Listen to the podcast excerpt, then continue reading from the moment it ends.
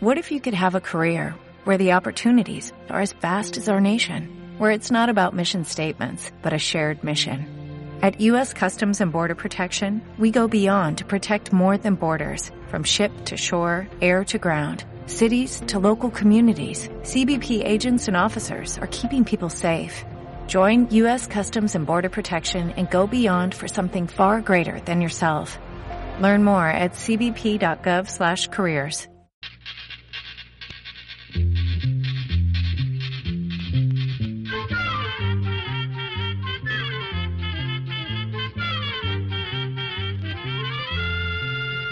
Llegó pa' todo, llegó la escuela, llegó la escuela, llegó por radio.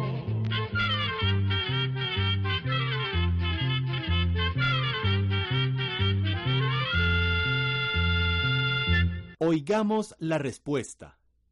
Es el programa que les trae a ustedes el Instituto Centroamericano de Extensión de la Cultura, ICQ.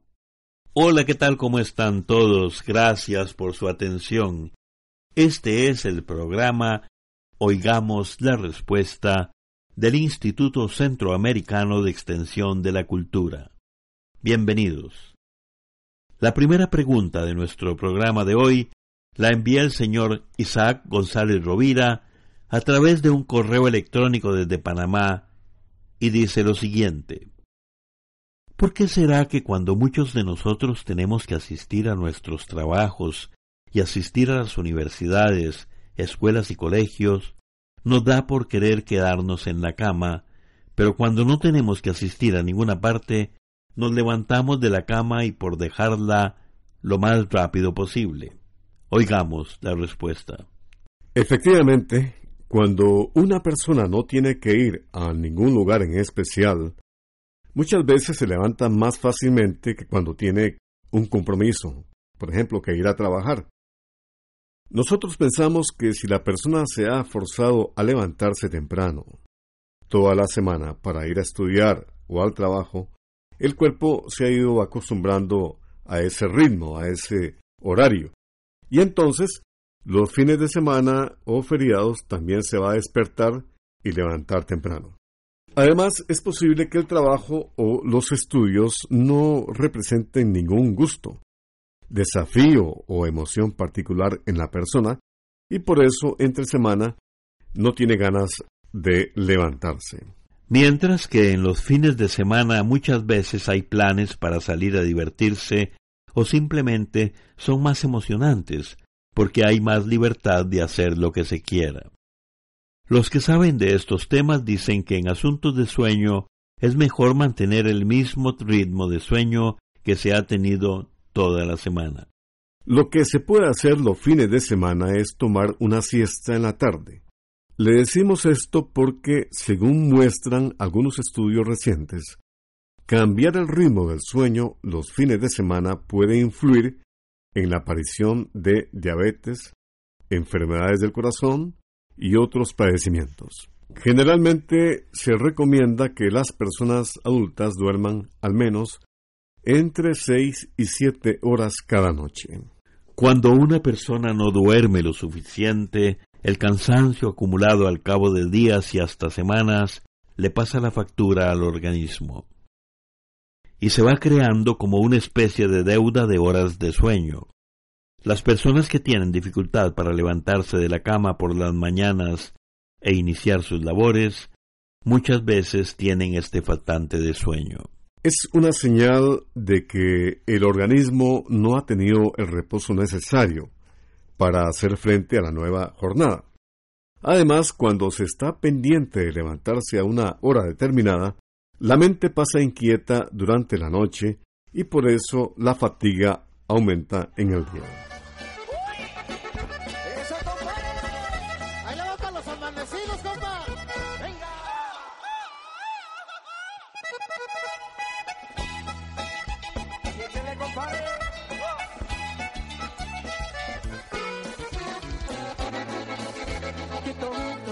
mi corazón una vez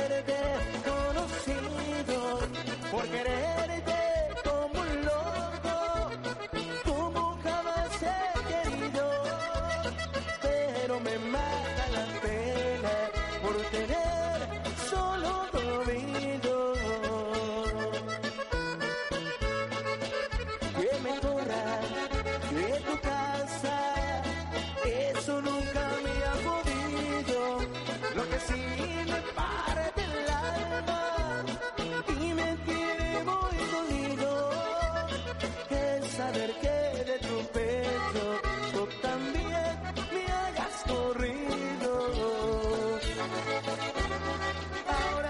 soy un corrido, un corrido cualquiera.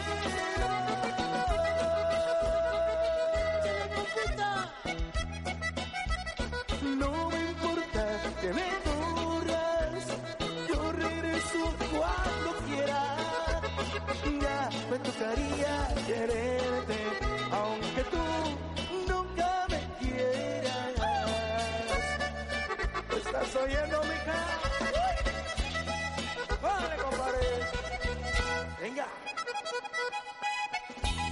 soltero.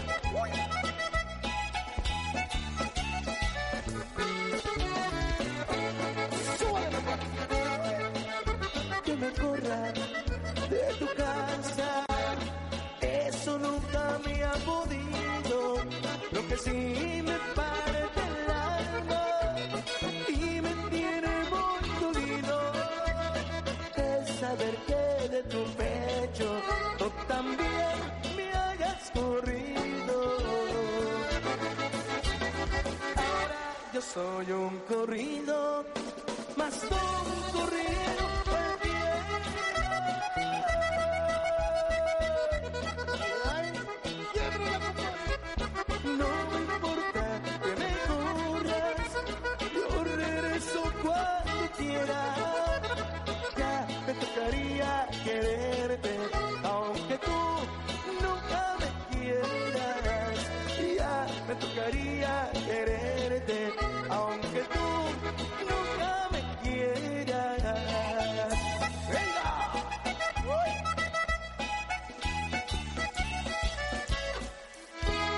Vamos a continuar con en este programa, oigamos la respuesta. Y tenemos una pregunta que nos llega desde San José, Costa Rica, por escrito de un amigo oyente. En su carta nos pregunta, quiero saber cómo trabaja el Centro Nacional de Huracanes. Escuchemos la respuesta. El Centro Nacional de Huracanes de Estados Unidos es la oficina encargada de vigilar el clima y saber de antemano cómo van a desarrollarse las tormentas tropicales y huracanes que afectan a la zona del Caribe, México y Estados Unidos. Al saber dónde se va a formar un huracán y cuál será su camino, es posible avisar a la población y evitar, en lo posible, la pérdida de vidas y daños materiales provocados por estos fenómenos naturales. El Centro Nacional de Huracanes de Estados Unidos fue creado en 1898 por orden del presidente William McKinley para servir al Servicio Nacional Climatológico. Con los años, la oficina se centralizó en Miami y desde entonces tiene la responsabilidad de vigilar los ciclones tropicales del Atlántico. Los especialistas del Centro Nacional de Huracanes son meteorólogos que trabajan con la ayuda de satélites especiales que se encuentran a mucha altura dando vueltas alrededor de la Tierra. Estos satélites están llenos de aparatos que miden la fuerza y la dirección de los vientos, la cantidad de nubes cargadas de lluvia que hay sobre una región, la temperatura del aire y muchos otros factores más. También envían a Tierra fotografías y transmisiones de televisión por medio de cámaras que llevan instaladas. Así le van siguiendo la pista al huracán. Por ejemplo, si se compara una fotografía que llegó a las 8 de la mañana con otra que se recibió a las 9 de la mañana, se puede notar la distancia que ha recorrido el huracán en una hora, es decir, la velocidad con que avanza. De esta forma se puede saber con anticipación en qué lugar tocará tierra el huracán y la hora aproximada en que llegará. Continuamos en nuestro programa de hoy, oigamos la respuesta. Muchas gracias por su atención. Gracias también a este medio de comunicación que lo difunde. Es cierto que hay una enfermedad llamada malaria. Esta es la pregunta que nos hace el señor Ruperto Sandoval Guzmán desde Juan Viñas, en Cartago, Costa Rica. Oigamos la respuesta. Efectivamente, hay una enfermedad llamada malaria, que se conoce también como paludismo. Esta enfermedad, la malaria, es causada por un parásito que transmite un zancudo llamado anófeles. Cuando un zancudo anófeles de estos pica a una persona enferma de malaria, le chupa la sangre que está llena de parásitos. Luego, si ese mismo zancudo pica a otra persona sana, le deja los parásitos y así se propaga la enfermedad. Los síntomas de la malaria aparecen como unos diez días después de la picada del zancudo. Al enfermo le da calentura o fiebre muy alta, escalofríos, náuseas, vómitos y dolor de cabeza. La calentura puede ir y venir durante varios días. Cuando estos síntomas aparecen, hay que ir inmediatamente a un centro de salud para recibir tratamiento, porque de lo contrario pueden presentarse complicaciones muy serias. Es muy importante fijarse y apuntar cuándo y cómo da la calentura o fiebre. Es decir, cuánto sube, cuánto dura y cómo se quita. Porque esta información puede ayudar al médico a identificar la malaria o paludismo para tratarlo. El parásito que produce la malaria destruye los glóbulos rojos. Por eso, cuando los parásitos son muchos, al enfermo también le da anemia.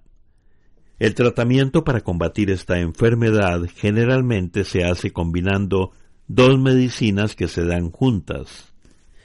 Estos medicamentos matan los parásitos que se encuentran en la sangre y el hígado de la persona enferma. Sin embargo, hay dos clases de malaria que son muy difíciles de curar y que aún causan muchas muertes, sobre todo en los niños. Vamos a contarle, don Ruperto, que hace unos 15 años en Costa Rica se enfermaban aproximadamente unas 2.000 personas al año de malaria.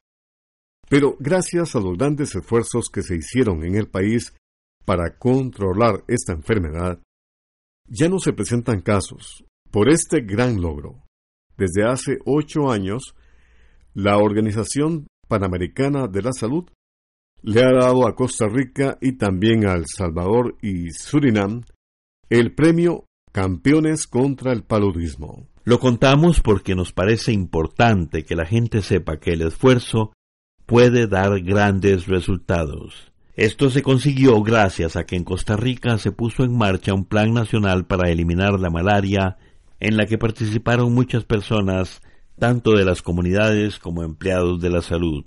Como parte del plan, se daban charlas donde se explicaba la manera de combatir los zancudos y de eliminar los criaderos. También se enseñaba cómo mantener vigilados los lugares donde podían nacer larvas de zancudo que transmite la malaria. Además, los trabajadores de salud a pie, a caballo, en motocicleta o en barco recorrían las comunidades donde había mayor riesgo de padecer la enfermedad del paludismo o malaria. Visitaban una a una las casas, lo que permitía darse cuenta rápidamente de cualquier caso sospechoso de malaria. Se le sacaba una muestra de sangre y se mandaba a los laboratorios que, a la mayor brevedad, enviaban los resultados de vuelta. De esta manera los enfermos se trataban y se aislaban para evitar contagios. Fue así como se logró acabar con los brotes de malaria que habían sobre todo en la zona del Caribe de Costa Rica. Esperemos que la situación se mantenga igual en el futuro y que la gente permanezca atenta y avise a las autoridades si sospecha de alguien que podría estar enfermo de malaria o paludismo.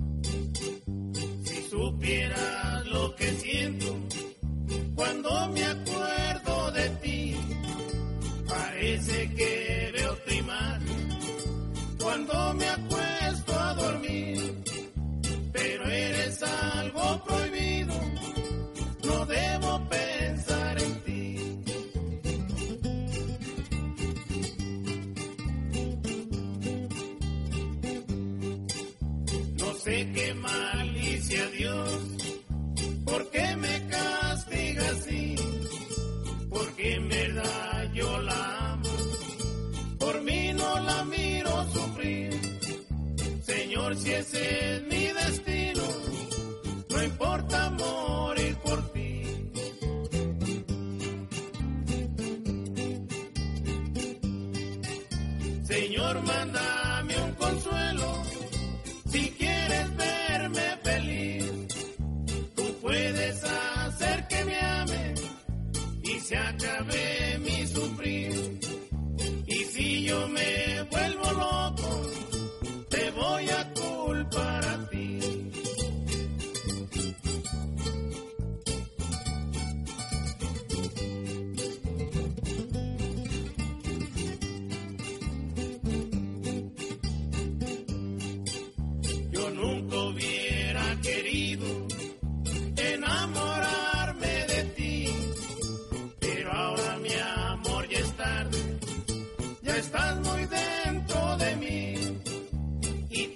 Never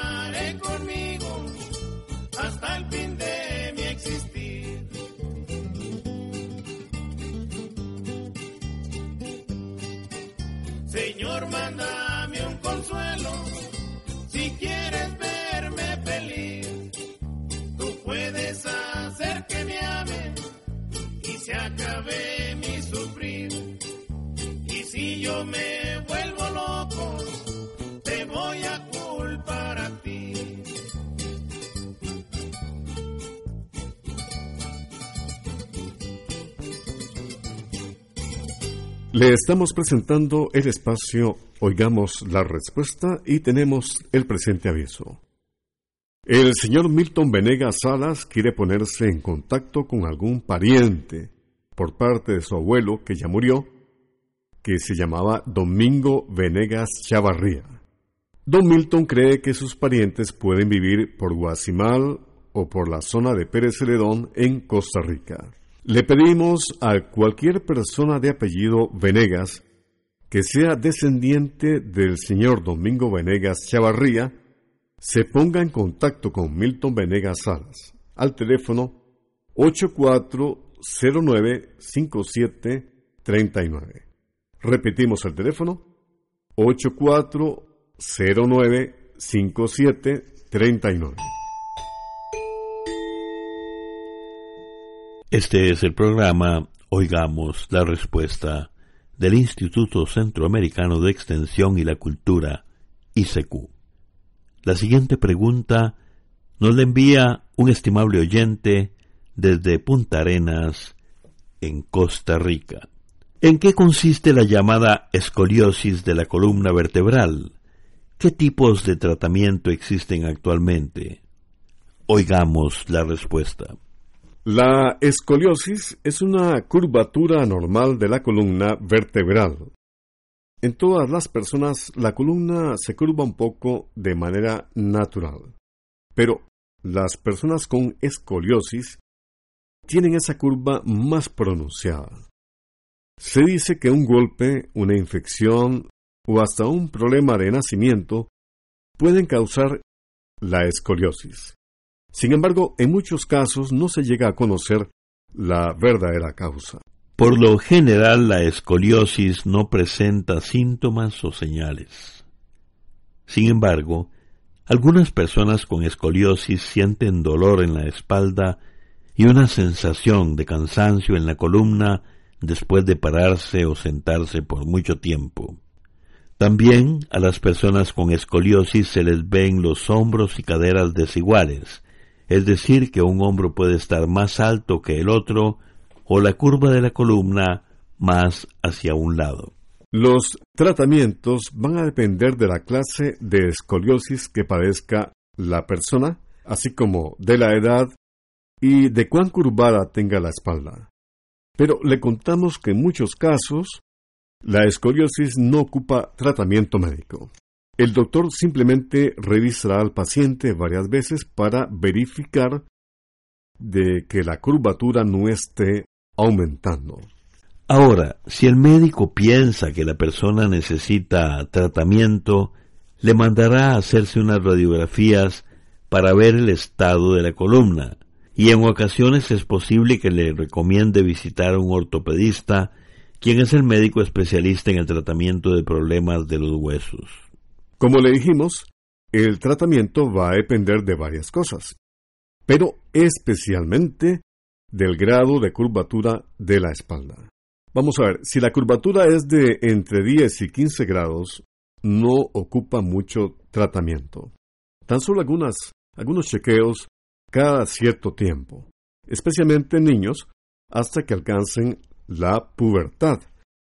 Pero si la curvatura es de 20 a 40 grados, el tratamiento más recomendado es usar una especie de corsé para evitar que la curva de la columna empeore. También se recomienda una terapia con un fisioterapeuta mientras usa el corsé y solo un médico fisiatra puede indicarle a la persona el tratamiento a seguir y los ejercicios que puede hacer dependiendo de cada caso en particular.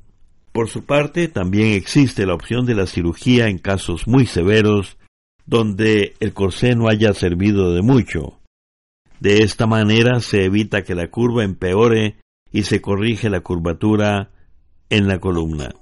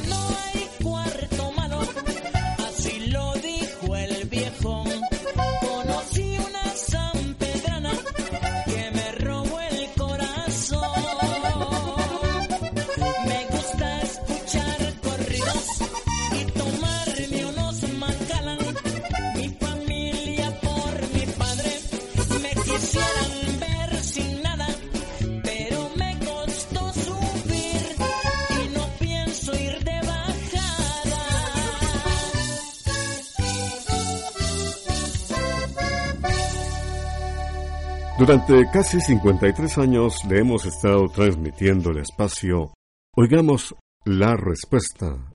Muchas gracias por acompañarnos. ¿Es cierto que hay una enfermedad llamada solitaria? Es la consulta de un estimado oyente que nos escucha desde Cartago, en Costa Rica. Escuchemos la respuesta. Vamos a contarle que eso es cierto. La tenia o solitaria como la conocemos en nuestras tierras, es un parásito que puede llegar a vivir en los intestinos de una persona. Existen unas 650 especies diferentes de tenias, pero solo cinco pueden llegar a infectar a las personas. Esas tenias o solitarias son como gusanillos aplanados de muy distintos tamaños. Algunos de estos gusanillos miden un centímetro, casi como el tamaño de una uña, mientras que otros pueden alcanzar varios metros de largo. Vale la pena preguntarse cómo llegan esos parásitos hasta nuestro cuerpo. Pues bien, resulta que en el ser humano la infección se da sobre todo al comer carne de cerdo cruda o mal cocinada. Cuando esto pasa, los huevecillos de la solitaria entran a nuestro cuerpo. Cuando llegan a los intestinos, se liberan las larvas que van a penetrar en los tejidos hasta producir quistes. Estas larvas también llegan a afectar a perros, gatos, zorros, camellos y muchos animales más. Una persona con solitaria podría vivir sin molestias por un tiempo. También podría sufrir de falta de sueño, pérdida de peso, mala digestión, dolores de estómago y nervios. Como a veces no se presentan síntomas importantes, la única manera de saber si una persona tiene solitaria es por medio de un examen de heces, o como les ha ocurrido a muchas otras personas, que van al sanitario y notan que las heces tienen pedacitos como de lombrices. En este caso, se debe visitar un médico sin falta. Programa de Control 34. Así llegamos a un programa más de Oigamos la Respuesta. Pero le esperamos mañana, si Dios quiere, aquí por esta su emisora y a la misma hora. Mándenos sus preguntas al apartado 2948-1000 San José, Costa Rica. También nos puede llamar a los teléfonos 22 25 52 38 o 22 25 53 38 o mándenos un fax al 22 25 22 27. También le damos el correo electrónico isq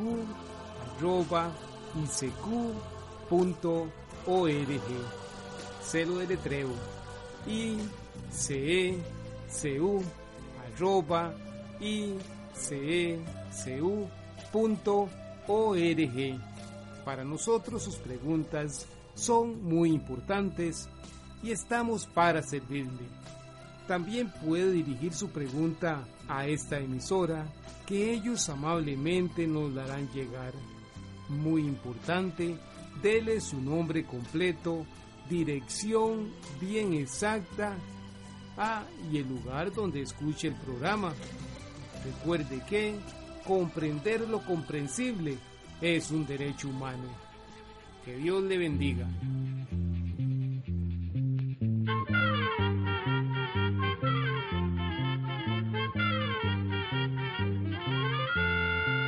Llegó el momento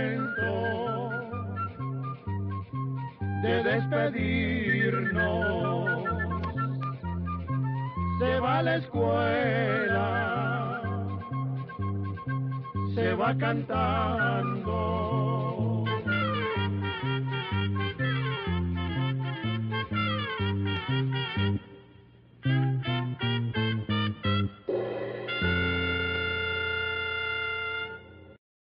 As a new Western Union customer, you can enjoy a $0 transfer fee on your first international online money transfer. Send money to your family and friends back home the fast, easy, and reliable way.